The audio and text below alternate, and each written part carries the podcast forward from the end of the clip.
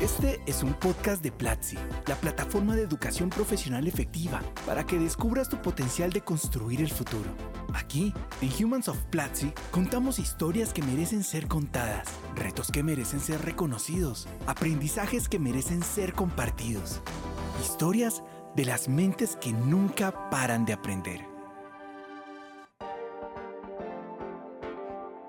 Bienvenidos y bienvenidas al podcast de Humans of Platzi, donde en esta nueva temporada estamos entrevistando a las personas que hacen posible el increíble equipo de producto aquí en Platzi. Y hoy seguramente tengo a uno de los invitados más esperados para esta temporada, porque hoy estoy hablando ni más ni menos que con el Head of Product de Platzi, con la persona que se encarga de liderar a este increíble equipo. Ariel Contreras, ¿cómo estás? Bienvenido a Humans of Platzi. Hola Isis, qué agradable estar acá compartiendo un rato con ustedes y pudiendo contarles un poquito de quién soy yo. Ariel, la primera pregunta que siempre hago por acá es ¿cómo es un día a día en tu vida? Porque todos de repente o muchos de nosotros queremos es llegar a esas posiciones de liderazgo, todos decimos como, ah, yo quiero ser el head of o yo quiero ser el líder de este team y de repente muchas veces no tenemos esa dimensión de lo que significa estar liderando un equipo, estar liderando a otras personas. Entonces, cuéntame cómo es un día a día en tu vida como head of product. A ver, es complejo y creo que antes de responder la pregunta, les plantearía una pregunta a todos quienes nos están escuchando. Y es, ¿quieres desarrollar tu carrera profesional hacia el management, hacia el liderazgo? Eso implica que tienes que hacer una decisión muy difícil. Y es, debes dejar de hacer aquello que más te gusta. Si tú eres diseñador, si tú eres eh, desarrollador, etc., y amas lanzar líneas de código vas a tener que dejar de hacerlo. Y esa es una renuncia particularmente dura. Es complejo emocionalmente porque pasas a hacer cosas completamente distintas de las cuales estaba acostumbrado. Y bajo ese contexto y esa realidad, un día a día de cualquier líder es de alta intensidad.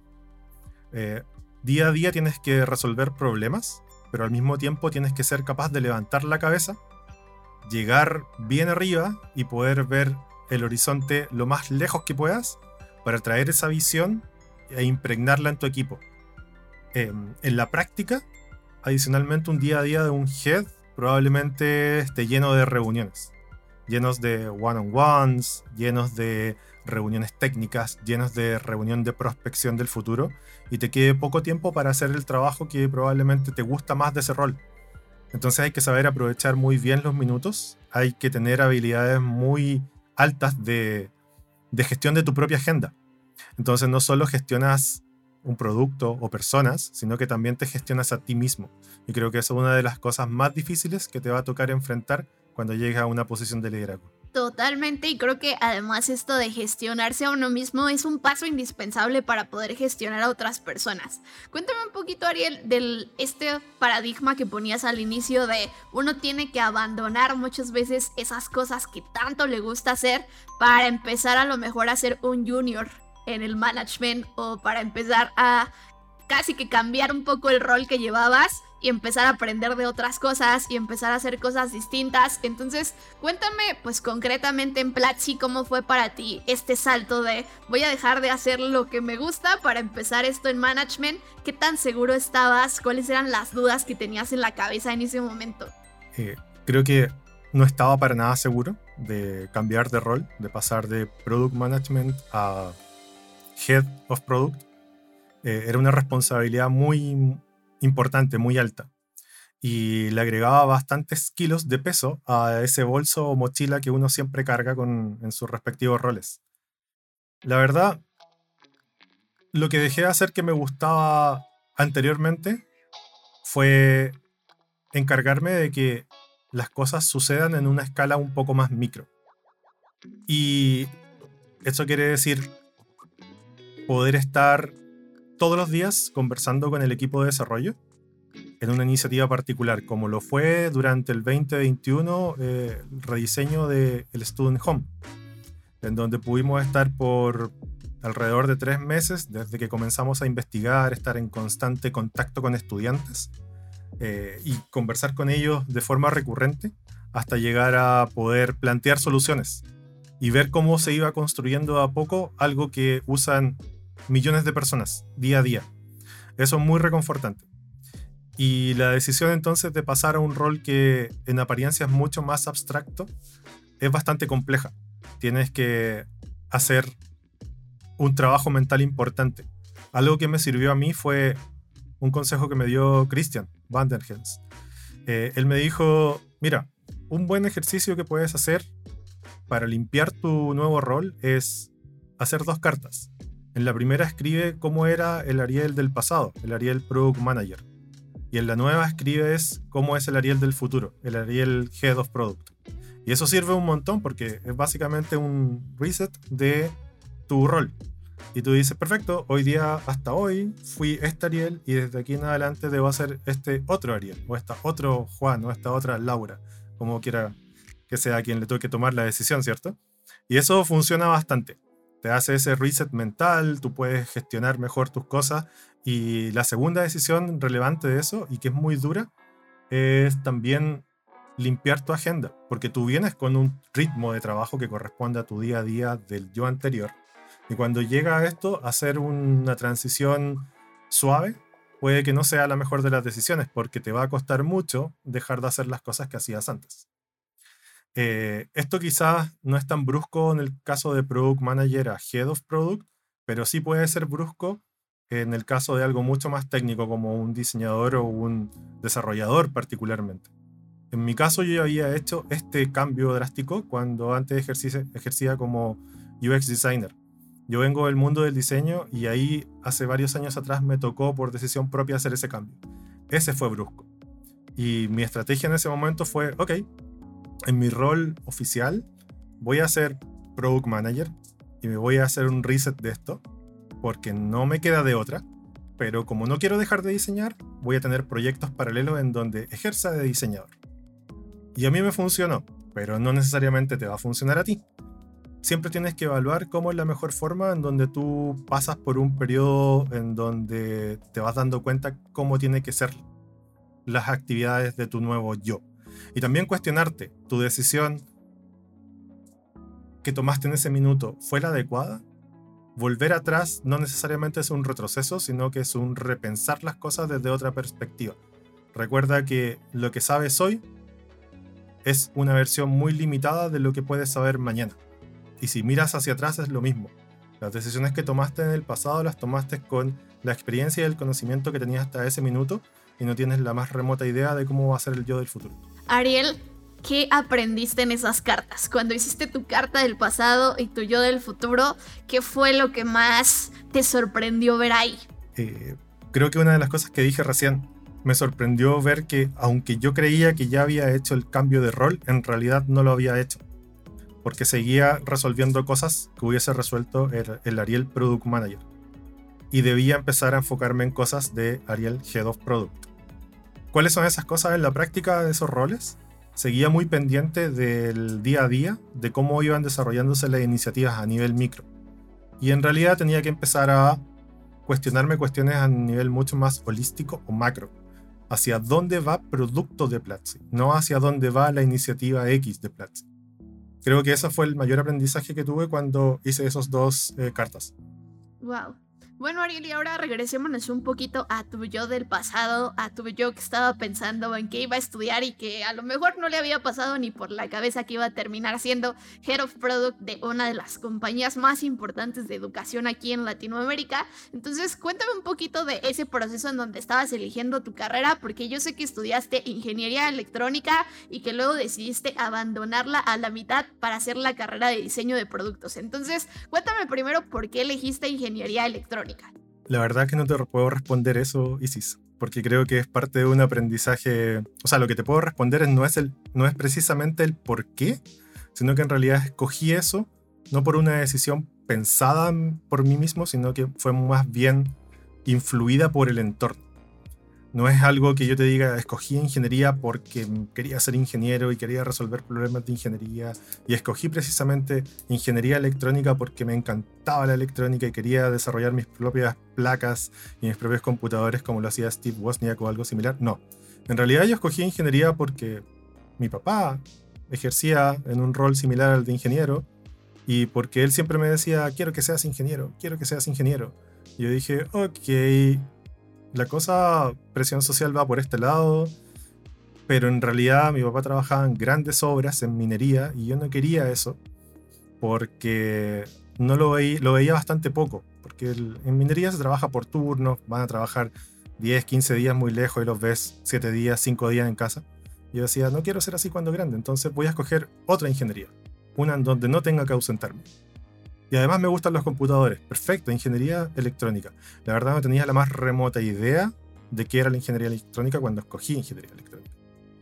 Y creo que eso le pasa a mucha gente. Entonces, eh, cuando me di cuenta de que no era lo mío, empecé a ver otras opciones. Y cuando vi la oferta académica de diseño de productos, me pareció atractiva desde el punto de vista de la creatividad. Y dije, ¿por qué no? Si ya escogí un poco a ciegas, ¿qué tan malo podría ser escoger otra vez semi ciegas? Pero con el conocimiento anterior de que eso efectivamente ya no me gustaba. Y cuando escogí diseño de productos tampoco estaba 100% seguro de que eso era. Eh, y cuando entré el primer año fue dramático porque el cambio de forma de pensar entre una ingeniería y un diseño es muy distinto y me fue horrible. Así que fue, los primeros años fueron bien, bien complejos desde un punto de vista de que no veía éxito y fueron muy frustrantes. Oye, Ariel, y me sorprenden, la verdad es que muchas cosas de la historia que nos acabas de contar, así que tengo varias preguntas al respecto. La primera que te quiero hacer es, ¿qué dijeron tus papás? ¿Qué dijo tu papá? Porque me parece que al menos como en este entorno de muchas de las cosas que uno escucha cuando está eligiendo la carrera, cuando tú dices ingeniería, todos es como, wow, sí, increíble, vete para allá, por favor. Pero cuando dices diseño, la verdad es que yo creo que obtienes casi que los comentarios de forma negativa. Es, yo lo pienso como muy parecido a lo que yo estudié estudié comunicación, entonces era como, no, ahí la gente para conseguir trabajo cuesta, te vas a tardar muchísimo, los salarios no son buenos. Entonces, ¿alguna vez escuchaste algunas de estas perspectivas? ¿Qué te dijeron tus papás? ¿Qué te decían tus amigos cuando tomaste esta decisión? Uy, eso fue pan de cada día. Y desde muchos lugares, no necesariamente ni únicamente desde la familia. Cuando abandoné la carrera, el primer cuestionamiento fue ¿por qué abandonas una carrera que te asegura prosperidad económica a futuro? Y mi respuesta fue es que no voy a ser feliz, no me veo siendo ingeniero electrónico, así que quiero explorar otras opciones. Y la respuesta de mi padre fue, ok, ¿qué ingeniería vas a estudiar ahora? No, eh, no quiero ser ingeniero. y ahí comenzó una discusión interesante y cuando tomé la decisión eh, que me costó mucho porque la presión social o familiar puede ser algo que coarta mucho tu libertad de acción. Entonces hay que pensar mucho y hay que muchas veces tener harto coraje como para decir yo realmente quiero esto. O lo haces por coraje porque estás convencido o también lo puedes hacer como una forma de, llevarle la contra a la persona que te está forzando. Yo creo que en mi caso fue más por, por, por una especie de anarquismo, de decir, no, no quiero seguir el sistema que tú quieres que yo siga, así es que voy a estudiar algo completamente distinto a todo lo que tú querías, así que voy a estudiar diseño de productos. Y cuando lo dije fue un shock, porque recibí comentarios clásicos como, ¿y qué vas a hacer ahora? ¿Ropa? Y fue, bueno, ¿y si hago ropa, cuál es el problema? Mi convicción es, si yo voy a estudiar algo, puedo ser el mejor en esa área. Y para ser el mejor simplemente necesito esfuerzo, dedicación, rigurosidad y perseverancia. Si tengo eso, tengo altas probabilidades de que tenga algún tipo de éxito en lo que sea que emprenda en el futuro. Y finalmente, esto lo digo ya como con el Ariel del presente, lo que tú estudias en la universidad marca apenas ligeramente lo que puedes llegar a ser a futuro, porque simplemente te da las bases de lo que tú vas a aprender a ejercer en un futuro. Y no necesariamente bajo ninguna carrera, excepto quizás medicina y otras cosas que son mucho más eh, estrictas, puede llegar a ser efectivamente lo que dice la oferta de esa carrera. Otra de las cosas que me llamó muchísimo la atención de la historia que nos contaba sobre tu elección de carrera fue esta parte donde nos hablas del tiempo. Tú siempre tuviste en mente que lo único o no solamente lo más importante era el dinero, que es de repente también lo que uno mucho escucha, sino como yo quiero tener libertad, yo no quiero trabajar tantas horas, yo quiero hacer otras cosas. Y me parece que esta es una perspectiva que no siempre escuchamos, casi siempre estamos como peleando un poco por cuánto vas a ganar con lo que vas a hacer, pero no tanto con cuánto tiempo libre vas a tener para hacer otras cosas, qué tanto te emociona, qué tanto te apasiona, quizá un poquito más, pero pues por ahí detrás del dinero yo diría todavía. ¿Cómo ves esa decisión y cómo ves esto que tú pensaste ya con tu Ariel del presente? Porque yo creo que esos son del tipo de decisiones que uno toma cuando no tiene suficiente contexto, ya lo decías tú, con los datos que tienes, en el momento que tienes, esperando que sea la mejor decisión para ti. Entonces tú ahora que ya lo ves como a futuro y que ya puedes ver esos vasos al pasado, ¿qué le dirías a todas las personas que se están cuestionando lo mismo ahorita? Como ¿Qué debería privilegiar? ¿El sueldo? ¿Debería privilegiar el tiempo? ¿Debería privilegiar la pasión? ¿Cómo lo concibes con las cosas que sabes ahora?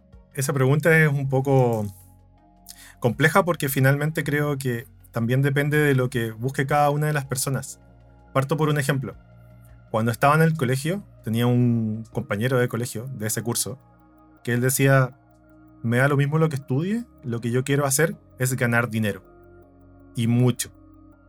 Y sus decisiones siempre han sido basadas en eso. Y ha sido exitoso bajo ese criterio. En mi caso particular, lo que yo, sin saberlo en ese tiempo, buscaba era algo que me hiciera feliz y me reconfortara de alguna manera. Ahora, mirándolo en retrospectiva, creo que lo que siempre busqué y por fin lo logré ver hace algunos años fue algo que tuviese sentido. Cómo yo, como persona, puedo impactar al menos en alguna pequeña parte, de hacer mejor algo. La vida de una persona, de cientos o de miles de personas, o hacer algún tipo de influencia sobre una comunidad. Algo que mejore de alguna manera significativa, algo que tenga que ver con la felicidad de las personas. Ese era mi camino. Y no lo supe hasta hace poco. Y mm, cuando me di cuenta de que estaba escogiendo bajo ese criterio sin darme cuenta, fue como, wow, sí, tenía razón cuando escogí o tomé las decisiones anteriores y creía que no tenía los datos, porque en realidad no los tenía. Pero creo que lo que he estado haciendo de manera intuitiva finalmente se transformó en mi realidad. Y hoy la realidad es, si hoy día no estuviese en Platzi, ¿dónde buscaría desempeñarme como profesional? Y la respuesta es fácil. Ahora es fácil. Sería en algo que tenga impacto en muchísimas personas y que mejore la vida de esas muchísimas personas, no solo en el presente, sino que también a largo plazo en el futuro. Platzi hoy día tiene la misión educativa y creo que tengo mucho que ver con eso. Y ahí es donde me siento muy feliz actualmente. Qué interesante, con el propósito entonces, ninguna de las tres anteriores, sino el impacto y el propósito de tu trabajo. Ariel, otra de las cosas, ya la última pregunta que te hago sobre esta historia, y es que nos contaste sobre la frustración que te causaba llegar del mundo de la ingeniería, pasar al mundo del diseño y empezar a fracasar en estos primeros meses donde uno está como apenas agarrando la rueda otra vez y viendo cómo funciona un nuevo mundo. Y creo que eso es algo con lo que todos podemos empatizar. O sea, de repente dices como ahora quiero dar un giro y quiero empezar a aprender programación y te empiezas a frustrar. Es como un proceso incluso natural del aprendizaje. ¿Cómo hiciste para conservar esta chispa de no, si es por este camino, aunque me esté costando mucho trabajo, cuál era el indicador que te decía que debías continuar con eso? Y al final del día, ¿cómo superaste esa frustración? A ver, creo que fueron muchos años de frustraciones continuas, desde cambiarse de carrera, no porque fracasaste en las calificaciones necesariamente, sino que porque te diste cuenta de que no era tu camino, entonces yo lo consideré un fracaso. Fracaso en la decisión. Luego cuando pasé el primer año en diseño me fue realmente mal, sobre todo en los ramos o las asignaturas eh, más importantes. Y eso hizo que me retrasara de forma inmediata un año más en la carrera completa. Y me sentía bastante desolado. Y en algún momento dije, quizás esto no es para mí. El tema fue, en mi experiencia, y en ese momento en particular, mis pensamientos fueron a, no te puedes rendir porque la decisión pasada no fue rendirse, sino que fue darse cuenta de que ese no era tu camino. Pero en este caso no lo sabes. Y mientras no lo sepas, tienes que seguir avanzando, aunque sea costoso. Em, esas decisiones no todas las personas son, las toman porque son decisiones complejas. Hay que evaluar cuál es el camino más difícil, cuál es el camino más fácil y cuáles son los beneficios o contras que puedes encontrar tomando esas decisiones.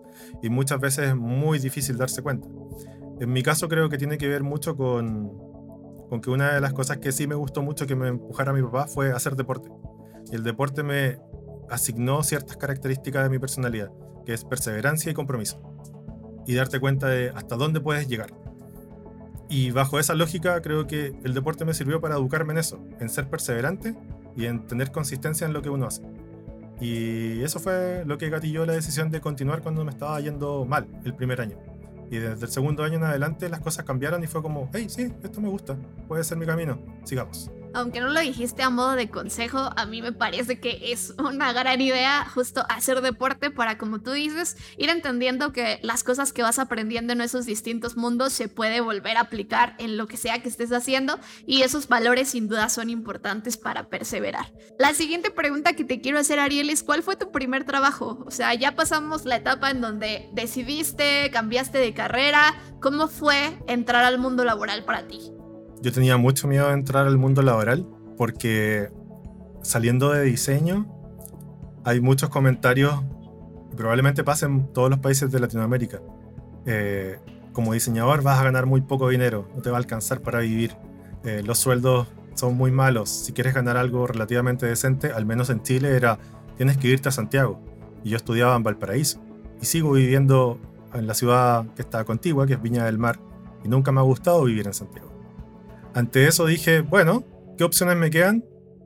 Si por acá no hay la oferta necesaria y la única opción es irse a Santiago, emprendo. Y con dos amigos más, em, nuestra inserción al mundo laboral fue un emprendimiento. Y ese emprendimiento consistía en hacer consultorías de metodologías de diseño y de gestión de proyectos. Entonces dijimos, bueno, somos, nos gustó esta parte de la carrera y somos buenos ahí, prestemos esos servicios.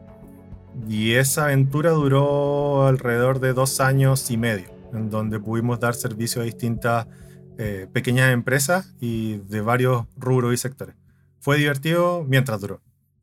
Y hablando de este mundo del emprendimiento y como esta faceta que también tienes como emprendedor, Ariel, cuéntame un poquito, después de ese primer empleo, en realidad no estoy segura de cuándo viene la línea del tiempo, pero sé que tienes una fundación, la Fundación Ciencia Joven, entonces, ¿cómo vino esto? ¿De qué se trata? Cuéntanos también un poquito del proyecto por acá y qué era lo que estabas pensando cuando decidiste emprenderlo. Bueno, Fundación Ciencia Joven nace de una idea original de mi hermano.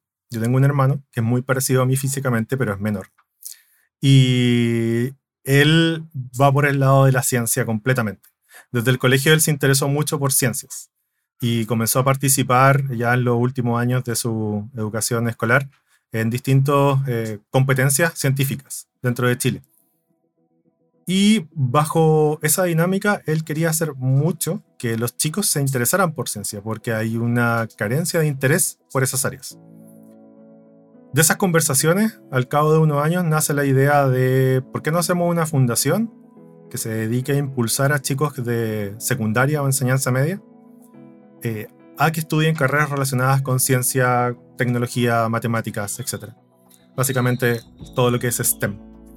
Y eso comenzó alrededor del 2012, eh, principalmente con dineros familiares, en donde la primera actividad fue hacer un campamento de 10 días con chicos de todo Chile para que pudiesen vivir una experiencia outdoor de ciencia y hacer experimentos en terreno, eh, montar un proyecto y presentárselo a sus pares con un jurado. recuerdo que la primera versión fue un rockstar de la ciencia mundial, chileno eh, Humberto Maturana. Fue a dar la charla de inicio de ese, de ese campamento. Y fue algo muy especial porque marcó un hito en el sentido de que alguien con su background, con, su, con todo su conocimiento, sus premios, etcétera, y su reconocimiento, una eminencia como lo fue Humberto Maturana, fuese a un campamento chiquito, eh, financiado por una familia, a hablarle a 20 chicos de distintos colegios de algunas regiones de Chile y que emprendieran su camino a la ciencia. Y eso fue la prueba de fuego de decir, hey, esto puede tener un impacto significativo en vidas de personas y en transformación de vidas familiares. Sigamos ampliándolo. Y de ahí entonces empezamos a cambiar un poco el modelo de negocios y a, pensar en más programas. Se armó un directorio, mi hermano asumió como director ejecutivo, se contrataron algunas personas con los pocos dineros que habían.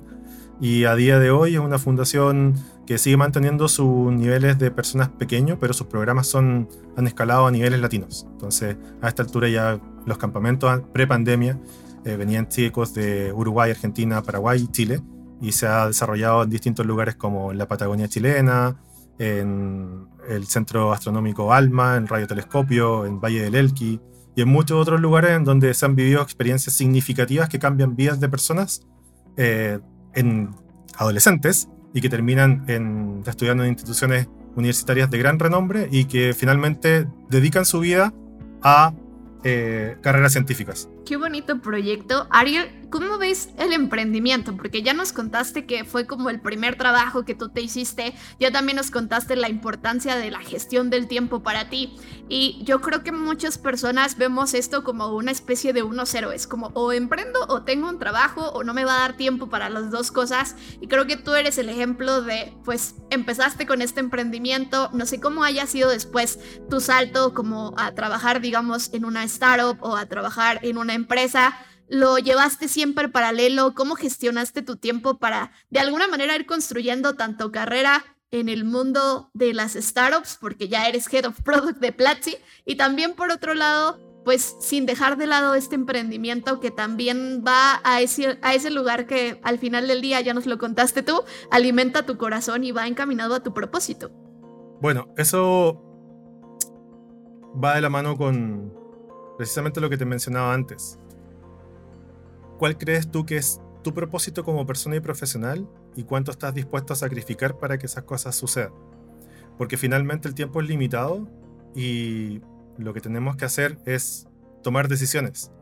¿Cuánto de tu tiempo de ocio vas a sacrificar para que ciertas cosas sucedan? Y entonces, ¿qué prefieres? ¿Ir a estar con tus amigos, familia, novio, novia? O trabajar para que otras cosas que a ti también te motivan y te, te mueven pasen o sucedan. Y en mi caso dije, bueno, necesito trabajar y quiero trabajar en cuestiones que tengan sentido, pero al mismo tiempo tengo esto de la fundación que me mueve mucho. Quiero que también pase. Y la verdad, no es solo decisión propia de resignar ciertas horas de lo que sea que quieres hacer fuera de trabajo, sino que también es conseguirte aliados, amigos, socios y un equipo de trabajo que pueda soportar eso. Porque efectivamente te va a faltar tiempo. Y cuando te falte tiempo no eres un superhéroe como para poder ponerte la capa y solucionar todo mágicamente, ni eres el Doctor Strange como para volver en el tiempo, ni nada por el estilo. Entonces simplemente necesitas apoyo. Necesitas confiar en un equipo reducido de personas que puede ser tu propia familia o amigos con los que estés tratando de hacer que esas cosas sucedan. El apoyo y las redes de apoyo son muy, muy importantes y relevantes. Sin duda. Ariel, ahora vamos a dar un salto a ya tu carrera en Platzi. ¿Cómo llegaste acá? Ya nos contaste que empezaste como Project Management y ahora eres Head of Product, pero cuéntanos cómo te enteraste de Platzi, cómo fue el proceso en el que decidiste hacer parte de esta startup. Yo creo que había decidido ser parte de Platzi como alrededor de unos dos o tres años atrás. Eh, y en algún momento dije, hey, yo quiero ser parte de Platzi. ¿Cómo conocí a Platzi? Lo conocí alrededor del 2014, 15, cuando incluso aún no se llamaba Platzi. Tenía el nombre anterior de Mejorándola. Em, y en el 2015, mientras estaba de nuevo trabajando en, en una startup, de nombre eh, Analytic, donde hacíamos otra cosa distinta a la educación.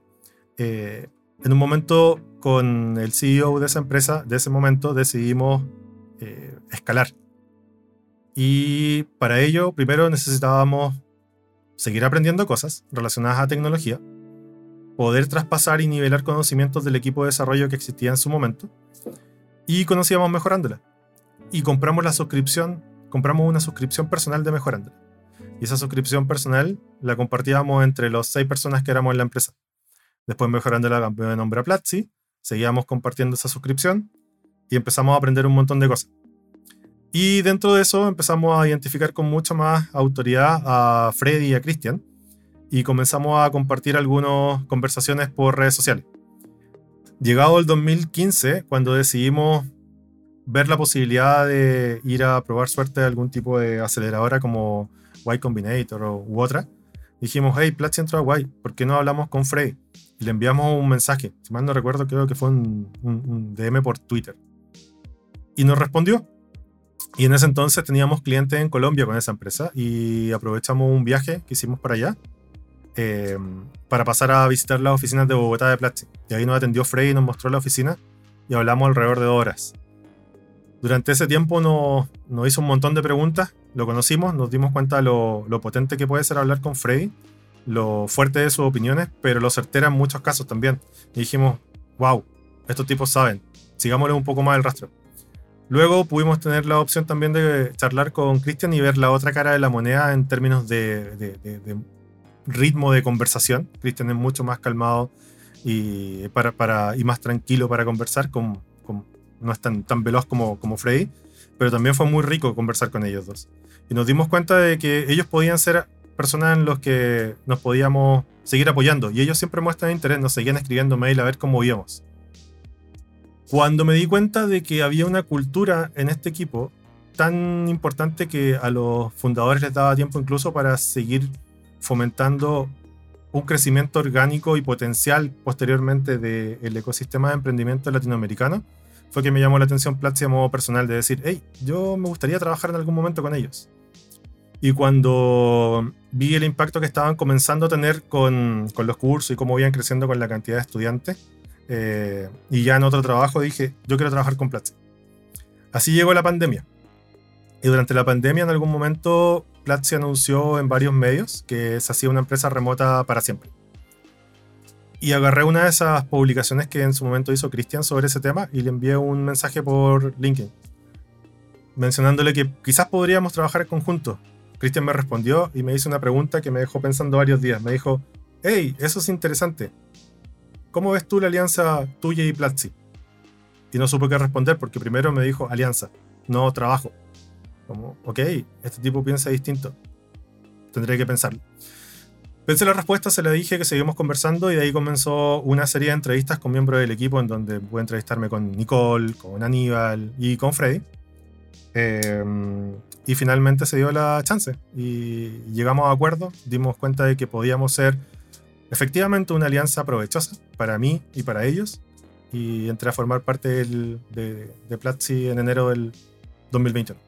Ariel, y ahora cuéntame porque me da la impresión de que tú no elegiste como tal la carrera del management, sino que otras personas vieron en ti cualidades que te llevaron hacia allá. Pasaste al final del día en un año de product manager a literalmente el head of product o dirigir todo el equipo de producto. Entonces cuéntanos cuáles son esas cualidades que de repente tú viste algunas, pero otras personas también vieron en ti y te llevaron a liderar el equipo de producto. Sí, la verdad yo no estaba buscando ser líder de producto. Cuando ingresé a Platzi como product manager, me puse simplemente una meta de a poco. Cada vez que pasaba un mes me iba poniendo una meta personal. El primer mes fue conocer al equipo. El segundo mes fue lograr que un sprint funcionara dentro de la metodología ágil. Y el tercer mes fue algo un poco más forzado por necesidades de Platzi, lograr que una iniciativa completa estuviese en producción. De ahí en más, creo que me di cuenta del ritmo particular de Platzi y empecé a trabajar mucho en habilidades blandas que debe tener todo Product Manager, como por ejemplo blindar de la incertidumbre externa al equipo de desarrollo. Lograr hacer que las cosas pasen. Esto quiere decir orquestar u organizar a un equipo para que, por ejemplo, algo salga a producción y los estudiantes o tus usuarios logren eh, disfrutar de aquello que tú has trabajado por un tiempo y al mismo tiempo les guste. Lo otro fue no simplemente preocuparse por em, entregar en producción, sino que ver el ciclo de vida completo de lo que estás entregando. Una vez que sale a producción, cómo es recibido, eh, estar atento a todo lo que hablaban los estudiantes, a todo lo que decían, cuál era su percepción tanto cuantitativa como cualitativa y entrevistar constantemente a los estudiantes. Antes de hacer algo, durante, después de que sale a producción, muchas veces y estar iterando constantemente para realizar mejoras continuas a aquello que, el equipo está desarrollando.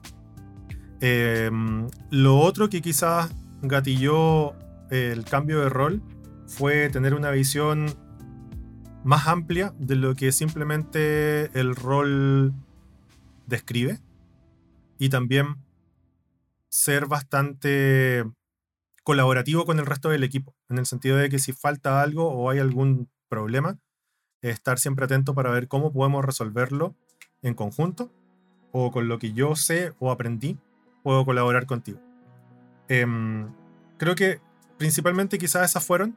Evidentemente hay cosas que, que, que Freddy, Cristian, Aníbal, quienes fueron que, me ofrecieron el cambio de rol, eh, vieron que yo no vi. Y, pero al menos lo que yo siento por feedback constante que he recibido de las cosas que, que funcionaron acá en esta experiencia han sido esas. Eh, y las puedo llevar a otras instancias o otras cosas de, o otras experiencias de desarrollo de software o de producto y probablemente sean muy parecidas las que acabo de mencionar. Genial, Ariel. Y bueno, cuéntanos ya para ir cerrando un poquito el podcast. ¿Tú qué tienes en la mente y en la mira todos los proyectos, todas las cosas que se vienen para Platzi a nivel de producto? Danos unos spoilers por acá. ¿Qué es lo que viene para los estudiantes? ¿Qué es lo que viene para quienes nos están escuchando? ¿Qué vamos a ver en Platzi? ¿Cuáles son tus metas ambiciosas en este nuevo puesto de Head of Product? A ver, durante este año yo creo que vamos a empezar a ver una transformación del producto de Platzi eh, con miras a lograr una integración mucho más acabada entre lo que es la propuesta educacional de Platzi y nuestra querida comunidad. Creo que ese es un súper mega gran spoiler eh, o adelanto. No quiero entrar en muchos más detalles, pero lo que van a comenzar a ver de aquí en adelante precisamente va en esa dirección. Cómo poder ver cada vez más la comunidad integrada al producto de Platzi. Y algo que muchos de ustedes han estado probablemente pidiendo, añorando y preguntándose, hey, ¿Por qué eso todo no, no, no, está sucediendo de esta manera? Pero para allá vamos y hay otros cambios que son mucho más probablemente abstractos a esta altura, pero que van en función de cuestionarnos constantemente. Cómo es, va a ser el Platzi de 2023, cómo va a ser el Platzi de 2025 y el de 2030 y el de 2040 cuando la tecnología sea completamente distinta en sus artefactos a como lo conocemos hoy ese es como el trabajo que me toca hacer ahora. piensa el Platzi del futuro. No mantenga la mente muy en el futuro. Vuelve al presente, pero siempre estar escudriñando qué nos depara el futuro en el contexto tecnológico, de conocimiento, educacional, contextual, sociopolítico, financiero, etc. Genial, pues ahí está, como tú lo dijiste, es un gran spoiler y queremos ver qué es lo que sucede con esto. Ariel, finalmente, las preguntas que siempre le hacemos a nuestros invitados en este podcast de Humans of Platzi. Si todo se estuviera quemando, es un universo apocalíptico y solamente se puede salvar un curso en Platzi, no se vale el curso gratuito, de los cursos gratuitos que tenemos acá, ¿cuál salvarías y por qué? Yo creo que esta respuesta va con consejo Creo que el curso de filosofía para managers es una joya y ese es el que salvaría yo. Me lo llevo en disco, en DVD, incluso en discos de acetato y lo guardo para la posteridad. Genial, gran curso. Y ahora Ariel, cuéntanos cuáles son esos tres consejos que te hubiera gustado decirle a ese Ariel que estaba entre ingeniería eléctrica, pero diseño, si pudieras regresar a ese momento, ¿cuáles serían los tres consejos que te darías para quizá avanzar más rápido o sortear algunos de esos topes que de repente te encontraste en el camino? De pronto no le daría tres consejos, sino que le contaría una historia. De una historia que leí hace unos días. Eh, es una analogía entre cómo es la visión de una hormiga y la visión hipotética de un alienígena. Cuando hacemos esta comparación entre estos dos seres tan distintos eventualmente, em, nos damos cuenta de que el contexto de una hormiga puede ser limitado para nosotros desde la perspectiva del humano, porque es un insecto pequeñito, pequeñizo, pequeñito. Pero para la hormiga puede ser muy gigante, porque son pequeños y viven en los suelos, en selvas, en la ciudad, etc. Y todo se les ve gigante. Y a la velocidad que ellas perciben que avanzan, es una velocidad muy distinta para la cual nosotros percibimos que avanzan. Y lo que ellas hacen también nos parece probablemente algo muy pequeño. Si lo veo desde el otro punto de vista, quizás tengan una visión mucho más distinta en donde puedan determinar o percibir el paso del tiempo en distintas dimensiones. Un alienígena, eventualmente, o alguien que tenga un, nivel eh, de inteligencia superior. Entonces, ¿cuál es el foco o el fondo de esto? Trata de mantener un equilibrio entre la visión que tiene una hormiga, que es del el día a día, de la supervivencia, de qué va a pasar hoy, mañana y pasado, y sal de vez en cuando a tener esta visión holística en distintas dimensiones temporales para ver cómo va avanzando el mundo fuera de tu realidad contextual. Porque muchas veces nosotros cuando estamos en situaciones que son muy difíciles y no tenemos la experiencia necesaria, ni hemos tenido tantas vivencias como las tengo yo ahora, o cualquiera de los, imagínate una persona de 80 años, él sí tiene mucha experiencia para poder tomar decisiones muy rápidas. Entonces cuando uno es joven, inexperto, probablemente se traban decisiones que a esta altura parecen mucho más sencillas. Y eso tiene que ver mucho con no levantar la cabeza, no ver el contexto completo, ni darte cuenta de cómo alrededor tuyo las cosas pasan mucho más rápido de lo que eventualmente tú las estás percibiendo. Entonces, que no te pase que el contexto avanzó mucho más rápido de lo que tú pudiste avanzar y no tomar las decisiones a tiempo para no quedarte debajo de ese tren a alta velocidad. Y eso me pasó a mí y probablemente le pasa a muchos. Esa sería mi historia tipo consejo. Wow, qué buena historia, Ariel. Me encanta cómo cerraste este podcast. Y bueno, si queremos seguir la conversación contigo, ¿dónde podemos encontrarte? ¿En qué redes sociales? ¿Con qué username? Me encuentran en LinkedIn si quieren algo más serio, o en Twitter si queremos charlar de distintos tópicos en pocas palabras, con el arroba a Contreras V. De hecho, estoy en todas partes así. Así que me pueden buscar en todos los lugares con ese mismo eh, handle o arroba y me van a encontrar. Genial, a mí me pueden encontrar en arroba Isis con Velo. Por favor, cuéntenos qué les pareció este podcast, cuál fue el aprendizaje más grande que sacaron de aquí. Ariel, sin duda, Platzi y el equipo de producto están en buenas manos y estamos ansiosos de ver qué es lo que viene para este increíble equipo y por supuesto qué es lo que viene para todos los estudiantes de Platzi. Así que muchas gracias por acompañarnos y nos vemos en un siguiente episodio de Humans of Platzi. Este es un podcast de Platzi, la plataforma de educación profesional efectiva para que descubras tu potencial de construir el futuro. Aquí, en Humans of Platzi, contamos historias que merecen ser contadas, retos que merecen ser reconocidos, aprendizajes que merecen ser compartidos. Historias de las mentes que nunca paran de aprender.